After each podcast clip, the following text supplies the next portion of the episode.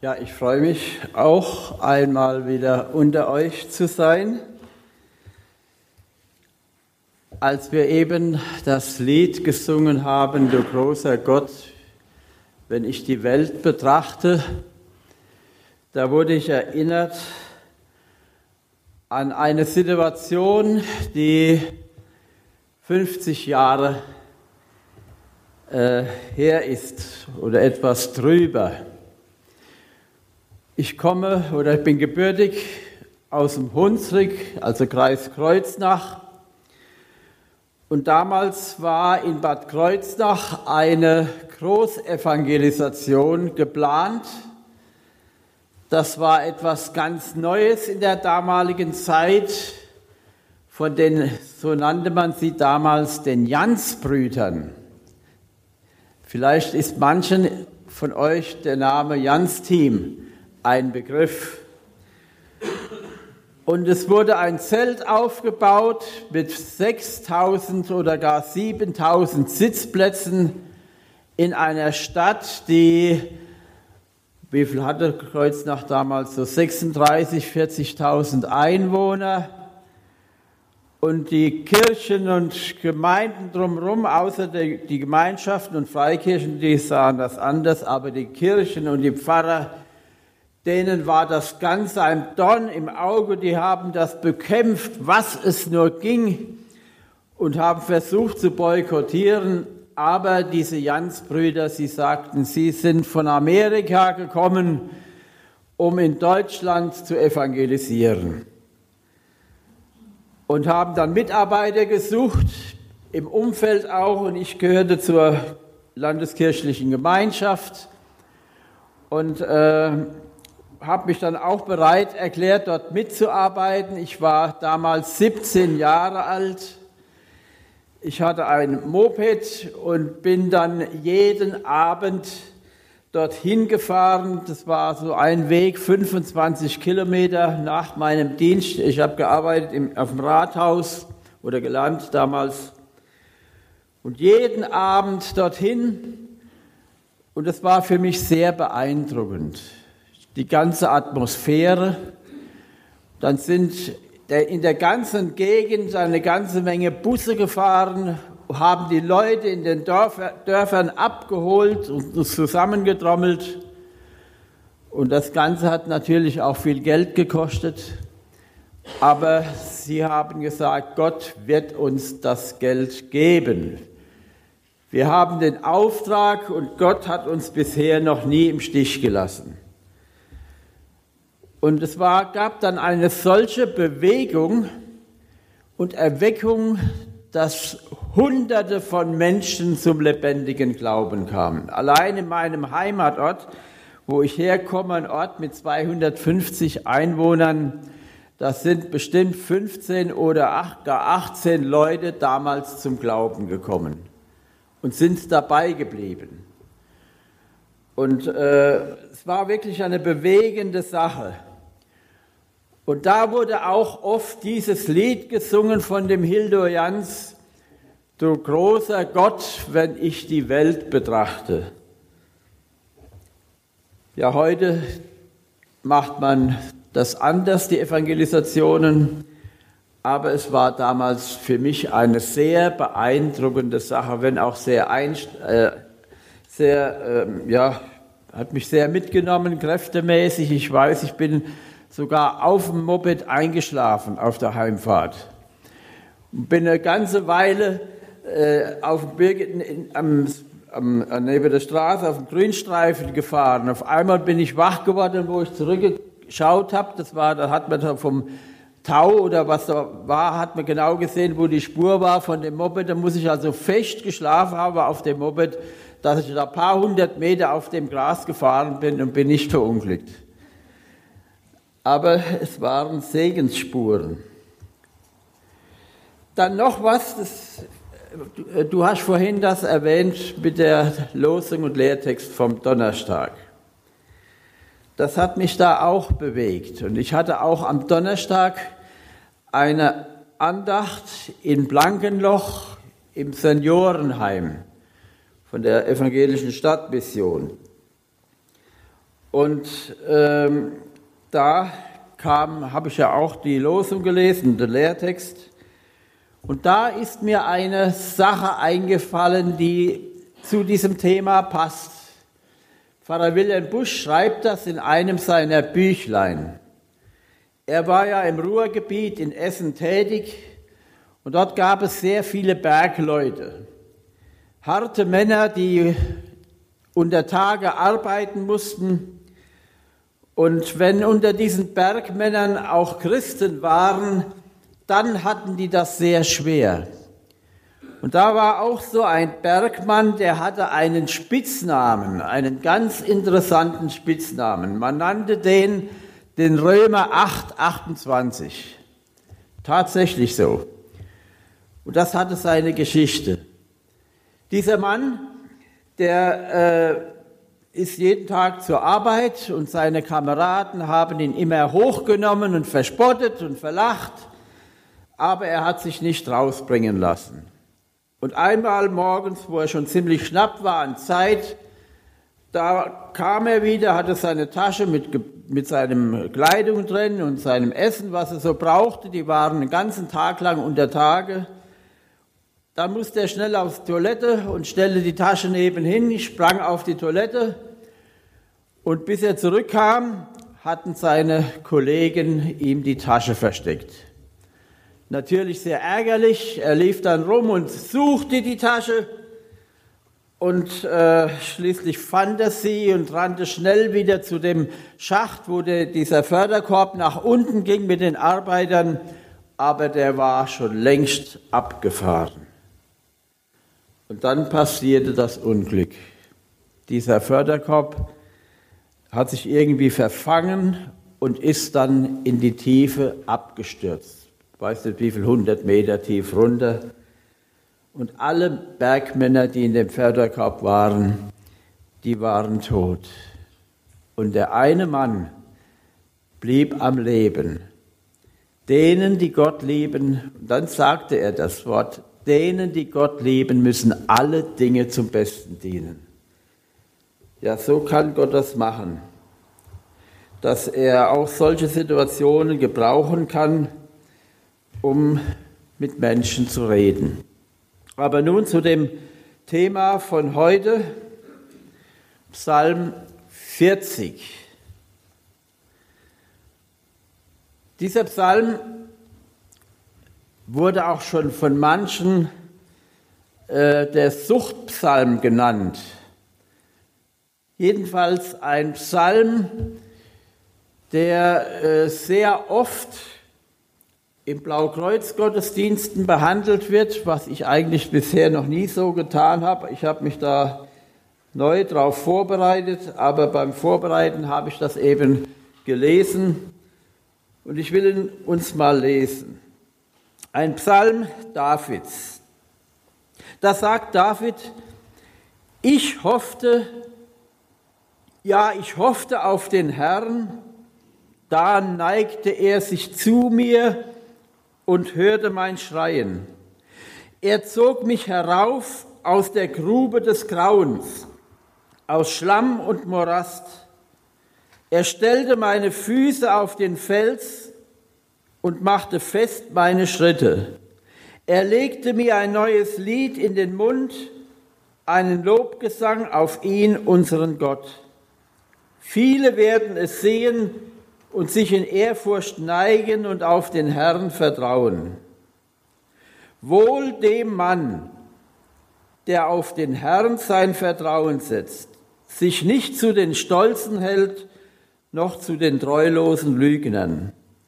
Zahlreich sind die Wunder, die du getan hast, und deine Pläne mit uns. Herr, mein Gott, nichts kommt dir gleich. Wollte ich von ihnen künden und reden, es wären mehr, als man zählen kann. An Schlacht- und Speisopfern hast du keinen gefallen. Brand- und Sündopfer forderst du nicht, doch das Gehör hast du mir eingepflanzt. Darum sage ich, ja, ich komme. In dieser Schriftrolle steht, was an, er, was an mir geschehen ist. Deinen Willen zu tun, mein Gott, macht mir Freude. Deine Weisung trage ich im Herzen. Gerechtigkeit verkündige ich in großer Gemeinde. Meine Lippen verschließe ich nicht. Herr, du weißt es. Deine Gerechtigkeit verberge ich nicht im Herzen. Ich spreche von deiner Treue und Hilfe und schweige nicht über deine Huld und Wahrheit vor der großen Gemeinde. Du, Herr, verschließ mir nicht dein Erbarmen. Deine Huld und Wahrheit mögen mich immer behüten.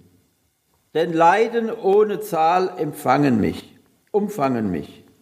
Meine Sünden holen mich ein. Ich vermag nicht mehr aufzusehen. Zahlreicher sind sie als die Haare auf meinem Kopf. Der Mut hat mich ganz verlassen. Gewähre mir die Gunst, Herr, und reiß mich heraus. Herr, eile mir zu Hilfe. In Schmach und Schande sollen fallen, die mir nach dem Leben trachten. Zurückweichen sollen sie und vor Scham erröten, die sich über mein Unglück freuen. Vor Schande sollen alle schaudern, die zu mir sagen, das geschieht dir recht. Alle, die dich suchen, frohlocken, sie mögen sich freuen in dir, die dein Heil lieben, sollen immer sagen, groß ist der Herr, groß ist Gott. Ich bin arm und gebeugt, der Herr aber sorgt für mich. Meine Hilfe und mein Retter bist du, mein Gott, säume nicht. Vielleicht haben Sie Teile aus diesem Psalm schon einmal gehört. Er stammt von König David, einem Mann, der in seinem Leben Karriere gemacht hat. Ein Mann, der ja aus Bescheidenheit heraus zum König wurde, weil Gott ihn erwählt hatte, weil Gott mit ihm, mit dem David, einen Plan hatte, weil Gott ihn gebrauchen wollte. Und dann, und das ist das Wunderbare, lesen wir in den Berichten von David, dass es in seinem Leben nicht nur Sonnenseiten gab, sondern auch sehr viele Schattenseiten. David war nicht immer die Vorzeigepersönlichkeit. Er war auch einer, der ganz tief fallen musste. Er geriet in Ehebruch und eigentlich ja Beihilfe zum Mord. Und das waren furchtbare Dinge und für David auch sehr schwer. Und er hat auch furchtbar darunter gelitten, dass eben diese Dinge passiert sind. Dass er die Frau eines anderen begehrte und dann zu, seinen, zu seiner Frau dazu nahm. Nun, das war damals nicht ungewöhnlich. Äh, für Könige sowieso nicht. Die konnten sich, was das Gebiet betraf, eigentlich erlauben, was sie wollten. Das wurde von, vom Volk toleriert. Aber für David war das ja ganz anders. Er wusste um das, was Gott wollte und wollte auch da nach Gottes Ordnungen leben. Und nun hat David versagt, furchtbar versagt. Und nun schildert er diese Zeit in seinem Leben, wie er sich da gefühlt hat. Er war in einer grausigen Grube gefangen, er steckte tief im Schlamm, kein Licht war zu sehen, alles finster, unheimlich in einem tiefen Loch. Es stank und er wusste, ich komme alleine aus diesem Loch nicht mehr heraus. Wie eine Totengruft, grauenerregend, schauerlich, unheimlich. Eine furchtbare Situation. Ich weiß es nicht, ob Sie in Ihrem Leben vielleicht auch eine Zeit schon hatten, wo Sie sich so gefühlt haben. Eine Zeit, wo Sie sich ganz tief unten fühlten. Und das sind schwere Zeiten, harte Zeiten. Ich habe so eine Zeit auch erlebt in meinem Leben, wo ich ganz, ganz unten war. Das war für mich furchtbar. Da kommen dann Selbstvorwürfe und die unmöglichsten Gedanken kommen einem da. Und beim Vorbereiten auf diese Predigt für heute, da wurde ich erinnert daran, als ich damals auf dem Ringenhof in der Therapie war, mit mir, mit meinem ganzen Umfeld und zum Teil, aber Gott sei Dank nicht ganz, auch mit Gott fast am Ende war weil ich mich auch so in einem tiefen Loch fühlte. Und da weiß ich noch, da lag ich vor meinem Bett, kniete vor meinem Bett und schrie zu Gott, Herr, wie kannst du das zulassen, dass ich als dein Bote Gottes, dass ich hier in dieser Klinik bin und ich will doch aufhören zu trinken und ich will doch meine Depressionen loswerden und so weiter. Und du schaust einfach zu. Ja, ich habe zu Gott geschrien. Und über mein Bett habe ich verschiedene Bibelworte hängen gehabt, die mich immer wieder daran erinnert haben. Trotzdem ist Gott da, trotzdem trägt Gott durch. Heute im Nachhinein muss ich sagen, diese Erfahrung, ich sage es jetzt mal so, dieser grausamen, grausigen Grube, die war gut. Und heute sehe ich die Dinge anders. Und David, er hat das auch erlebt. Er schreibt ja dann, der Herr, der lebendige Gott, hat sich zu mir geneigt er hat mein Schreien erhört, er zog mich heraus und stellte meine Füße auf einen Fels. Ja, das dürfen Sie wissen. Gott lässt uns auch in den tiefsten Tiefen nicht alleine. Das habe ich auch schon mitbekommen von meiner frühesten Kindheit her. Ohne Vater groß geworden, kaum Geld zum Leben. Wir waren die ärmste Familie im Dorf. Aber das eine, das war da, diese lebendige Beziehung meiner Mutter und meiner Oma zu Gott. Und dann als Kind das zu erleben, wie Gott auch in diesen Tiefen hindurchgeholfen hat. Das war wunderbar und hat mich für mein ganzes Leben geprägt. Ja, wie reagieren wir auf solche Erfahrungen? Und ich denke, Sie haben auch schon Situationen erlebt, wo Sie vielleicht einen lieben Menschen verloren haben, an dem sie sehr hingen oder ein Kind verloren haben oder was es alles für Dinge gibt, die einem im Leben begegnen können, wo man dann vielleicht auch zu Recht sagen kann, Gott, ich kann dich nicht verstehen. Warum?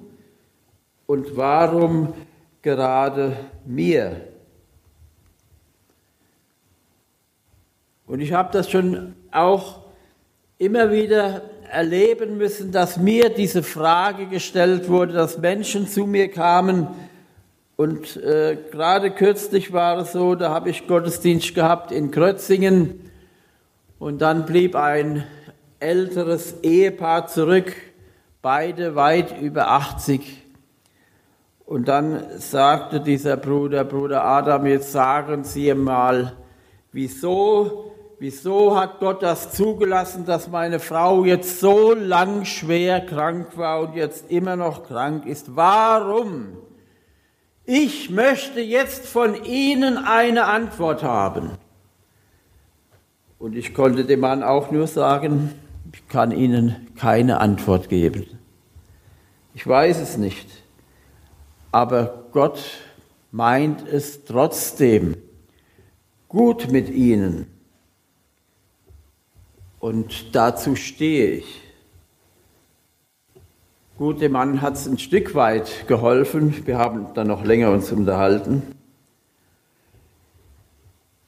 David, er hat diese Tiefen so verkraftet, es war ja auch sein eigenes Verschulden zum großen Teil, dass er an Gott festgehalten hat.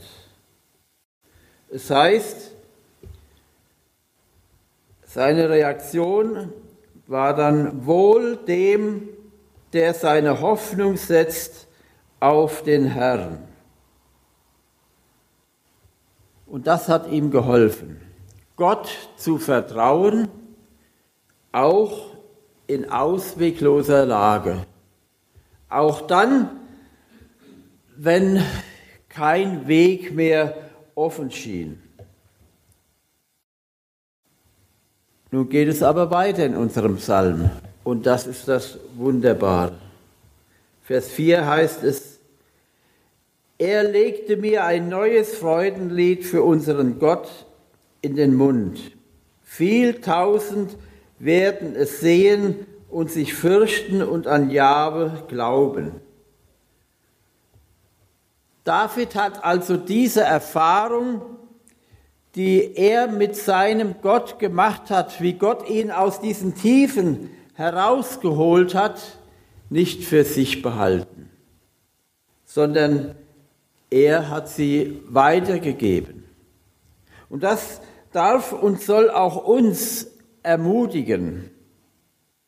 Und das ist auch für mich äh, sehr wichtig, dass ich das, was ich in meinem Leben mit Gott erfahren und erlebt habe, auch in oft Kleinigkeiten des Alltags, dass ich das auch zeugnishaft weitergebe.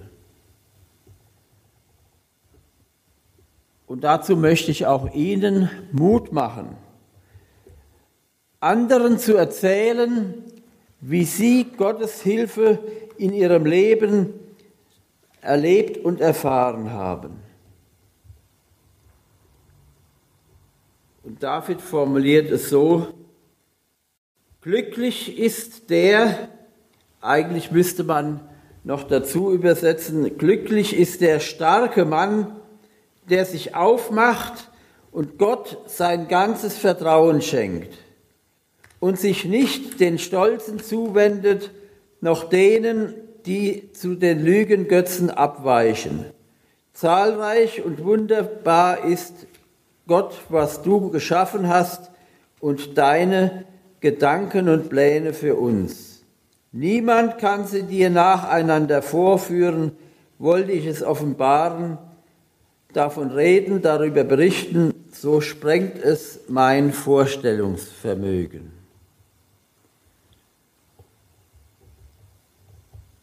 Ja, auch wir, habe ich schon gesagt, wir müssen manchmal Tiefen erleben in unserem Leben. Zum einen gibt es auch Tiefen, die uns Gott zumutet, wo wir selber gar nicht beteiligt sind. wo wir nichts dran ändern können, die, mit denen wir einfach fertig werden müssen. Aber es gibt auch Tiefen im Leben, in denen, ja, die wir uns selbst, äh, wo wir selbst schuld sind. Und gerade das macht es ja manchmal so schwierig. Das ist schwierig, dass wir uns Schwierigkeiten bereiten durch Ungehorsam Gott gegenüber. Und ich denke manchmal, äh, wenn mir auch so Gedanken kommen, warum das oder warum jenes, dann denke ich, wenn ich einmal beim Herrn bin, dann wird Gott mir meinen Lebensweg zeigen. Und ich bin ja ein Praktiker, ich muss mir das immer auch realistisch vorstellen und ich stelle mir das dann so vor, da wie so eine Grafik, da ist dann mein Leben so etwa, wie Gott sich das gedacht hat, eine ziemlich gerade Linie von oben nach unten. Aber dann darüber ist eine Linie, da geht so vorwärts, rückwärts, seitwärts und so weiter. Aber es geht nicht runter, sondern es geht kontinuierlich nach oben. Weil das Ziel ist von Gott her wieder zu ihm zurückzufinden, da wo, wo ich hergekommen bin. Und all diese Schleifen, all diese Umwege, die müssten oder hätten nicht sein müssen. Aber Gott hat darüber gewacht, dass diese äh, Schnitzer, so könnte man es auch nennen, in meinem Leben oder dass diese Schnitzer in unserem Leben uns nicht dahin führen, aufzugeben, sondern trotzdem vorwärts zu gehen. Und nun mag es ja sein, dass es Menschen gibt, die meinen, sie könnten Dinge, die sie nicht verstehen, dann durch besondere Aktionen wieder in Ordnung bringen. Vers 7 lesen wir, an Schlachtopfern und Beigaben hast du keinen Gefallen. Meine Ohren zum Hören hast du geöffnet, du hast weder Brand noch Sündopfer gefordert. Da bin ich auch erinnert worden an, wie das bei mir so war früher. Ich komme ja aus einer sehr fromm pietistisch geprägten Familie. Und bin, bin ja, wie, wie soll ich das schildern, fast zwanghaft christlich erzogen worden. Also meine Denkweise war die, wenn ich mich, wenn ich alle Gebote Gottes halte und mich ganz einsetze für die Sache Gottes und viel für den Herrn tue, dann geht's mir gut. Und wenn dann plötzlich mal in meinem Leben etwas war, äh, wo es anders ging, dann habe ich zuerst nachgedacht und habe gedacht, was habe ich jetzt verkehrt gemacht? Oder ich will nur versuchen jetzt Ihnen das deutlich zu machen, äh, dass Sie das logisch verstehen können. Wenn zum Beispiel an einem Tag irgendwas anders lief, wie ich das eigentlich haben wollte, oder was schief ging. Es gibt ja manchmal so Tage, äh, das kann man gar nicht erklären, wenn man morgens aufsteht, äh, am liebsten tät man gar nicht aufstehen und äh, ja, und der Tag fängt dann dementsprechend an und geht dann manches schief. Und wenn dann am Nachmittag man sich überlegt, dann fragt man sich, was ist jetzt schuld dran? Und bei mir war sofort der erste Gedanke, ich habe zu wenig gebetet heute Morgen und habe zu wenig die Bibel gelesen. Habe also gemeint, wenn ich morgens viel bete, viel Bibel lese und so weiter, dann muss dieser Tag gelingen. Ist ja nicht schlecht, wenn man das macht. Aber für mich war das wie so eine Leistung. Und hier heißt es, an Schlachtopfern und Beigaben hast du keinen gefallen. Das heißt, Gott lässt sich von uns nicht erkaufen. Und das hat auch David in seinem Leben erkennen müssen, er konnte seine Schuld nicht bereinigen und in Ordnung bringen, dadurch, dass er jetzt so besondere Dinge getan hätte. Nein, er musste umkehren, er musste Buße tun und hat dann erfahren, wie Gott ihm vergab. Und das Fazit aus dem ist dann wohl dem, der seine Hoffnung setzt auf den Herrn. Und das wünsche ich Ihnen auch, dass Sie das von heute Morgen mitnehmen, dass Sie wissen dürfen, Gott ist bereit, nicht nur einmal, sondern immer wieder uns, ich sage das jetzt mal ein bisschen leger, immer wieder aus der Patsche zu helfen, aus dem Loch herauszuholen, wenn bei uns dieses Grundvertrauen da ist, Herr, du lässt mich nicht fallen. Wohl dem, der seine Hoffnung setzt auf den Herrn. Und noch als letztes Wort, das habe ich schon erwähnt, möchte ich uns mitgeben, äh, dass der Mann stark ist, der seine Stärke in Gott hat. Wir wollen stille werden und beten. Vater im Himmel, ich will dir danken, dass du auch in den Tiefen unseres Lebens uns nahe bist. Und ich möchte dich jetzt auch ganz konkret bitten, für uns, die wir hier zusammen sind, du kennst jeden einzelnen von uns ganz persönlich. Und du weißt, wo vielleicht auch jemand oder auch mehrere da sind, denen man nach außen hin gar nichts abspürt, aber die sich auch jetzt in so einer ausweglosen Situation befinden, wo kein Licht in Sicht ist, die sich so fühlen, wie das David von sich geschildert hat. Hilf ihnen trotzdem, dir zu vertrauen. Und dann zu erfahren, und zu erleben, dass du sie aus dem finsteren Loch, aus der Grube herausziehst, dass du sie befreist. Habe Dank, dass du uns allen immer wieder neu zu dieser Freiheit verhelfen möchtest.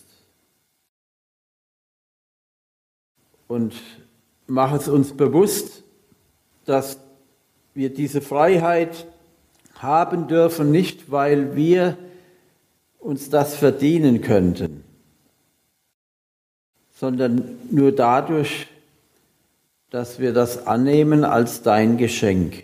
Und dazu hast du, Vater im Himmel, für uns alle Möglichkeiten geschaffen. Du bist in deinem Sohn Jesus Christus Mensch geworden, um in Jesus Christus dich auf unsere Stufe zu stellen.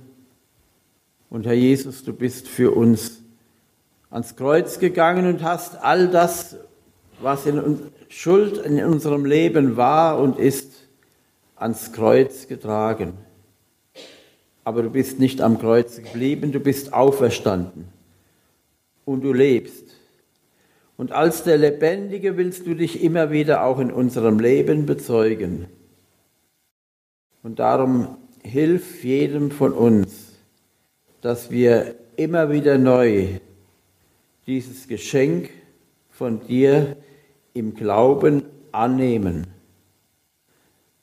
Und dass wir dann erfahren dürfen, du stellst unsere Füße auf ein festes, sicheres Fundament. Dass wir in unserem Leben auch gewappnet sind wenn Dinge auf uns zukommen, die unseren Glauben erschüttern wollen. Habe Dank, Herr Jesus, du bist der Sieger von Golgatha und du willst auch das Augenblick für Augenblick bei uns deutlich machen. Geh jetzt auch mit uns noch durch diesen Tag, segne, wo sonst dein Wort noch gesagt wird. Begleite uns in die neue Woche. Und ich möchte dich jetzt auch im Besonderen bitten für Menschen, die in einer schweren Situation sind, wo sie keinen Ausweg sehen, hilf ihnen doch, dass sie den Weg zum Glauben an dich finden. Und auch dann, wenn auch bei denen, die ganz an dich glauben, manchmal Dinge kommen, die unverständlich sind, lass uns daran festhalten, dass deine Wege gut sind, die du uns führst, weil du mit unserem Leben ein Ziel hast und weil du uns nie mehr zumutest, als wir ertragen können. Amen.